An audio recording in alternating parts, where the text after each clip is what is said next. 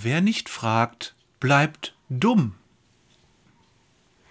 Können wir zu oft an Jesus denken? Meiner Meinung nach ist das nicht möglich.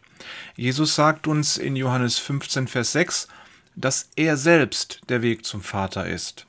Ich verstehe das so, dass ich nur zum Vater kommen kann, wenn ich mit ihm verbunden bleibe.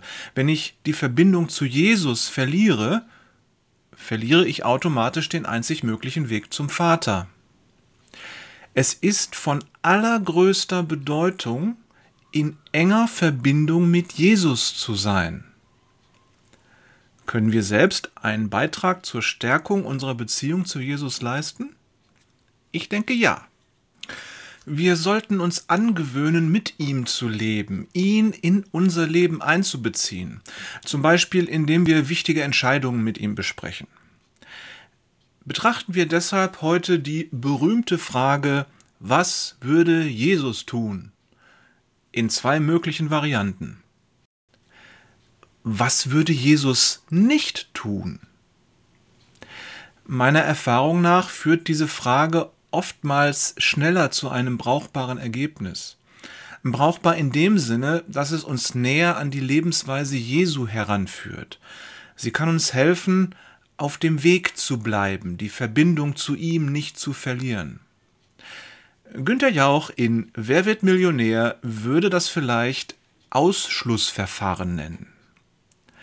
Von Charlie Munger, dem amerikanischen Investment-Genie, ist bekannt, dass er einmal sagte, es ist erstaunlich, wie viel langfristigen Erfolg ich erzielen konnte, einfach dadurch, dass ich mich darauf konzentrierte, nicht dumm zu handeln, statt mich anzustrengen, intelligente Entscheidungen zu treffen. Zitat Ende. Da ist was dran. In vielen Aussagen ist die Bibel sehr klar, und manchmal habe ich das Gefühl, Verbote sind für uns besser zu verstehen als Gebote, vor allem in Situationen, in denen es drauf ankommt. Ein Beispiel. Du sollst nicht lügen.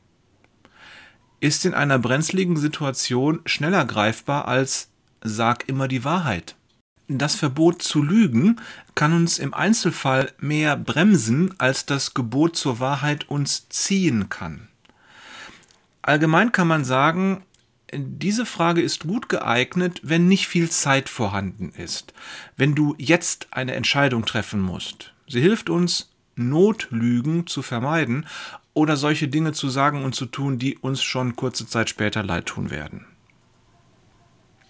Hier noch eine zweite Abwandlung. In Anbetracht der Dinge, die ich über Jesu Geist und Lehre weiß, was würde er mir raten zu tun? Dieser Ansatz bringt uns direkt in den Einflussbereich des Heiligen Geistes. Mit dieser Frage ist es einfach, sich sofort in ein Gespräch mit Jesus hineinzuversetzen. Vielleicht springt dein Kopfkino an und du siehst dich mit ihm am Brunnen sitzen. Ihr seid in einem Dialog und sprecht miteinander. Du schilderst ihm die Situation, dein Dilemma, das Problem, er hört zu und stellt dir Fragen. Viele dieser Fragen wirst du kennen, doch sie von Jesus zu hören, ist etwas komplett anderes, als sie sich selbst zu stellen. Und übrigens, Jesus stellt dir keine Fragen, zu denen du keine Antwort weißt. Oder genauer gesagt, zu denen du die Antwort nicht weißt. Leicht vermeiden wir uns diese Fragen selbst zu stellen, vielleicht weil wir Angst vor der Antwort haben? Wie auch immer. Finde deinen Weg, Jesus ganz konkret in deinen Alltag zu integrieren, mit ihm zu leben. Wenn wir diese Art Fragen ernst nehmen und sie tatsächlich anwenden, dann wird sich unser Leben verändern denn wir setzen etwas in die tägliche Praxis um, was Gott uns als das erste und wichtigste Gebot gegeben hat. Wir stellen Jesus an die erste Stelle.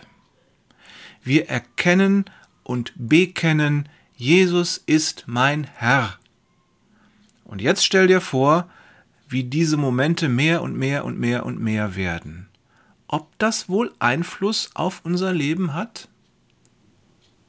Liebe Grüße von Jörg. Die Herausforderung liegt oft eher in der Antwort als in der Frage. Peters und Thorsten. Jesus ist der beste Coach, er stellt die besten Fragen. Wader.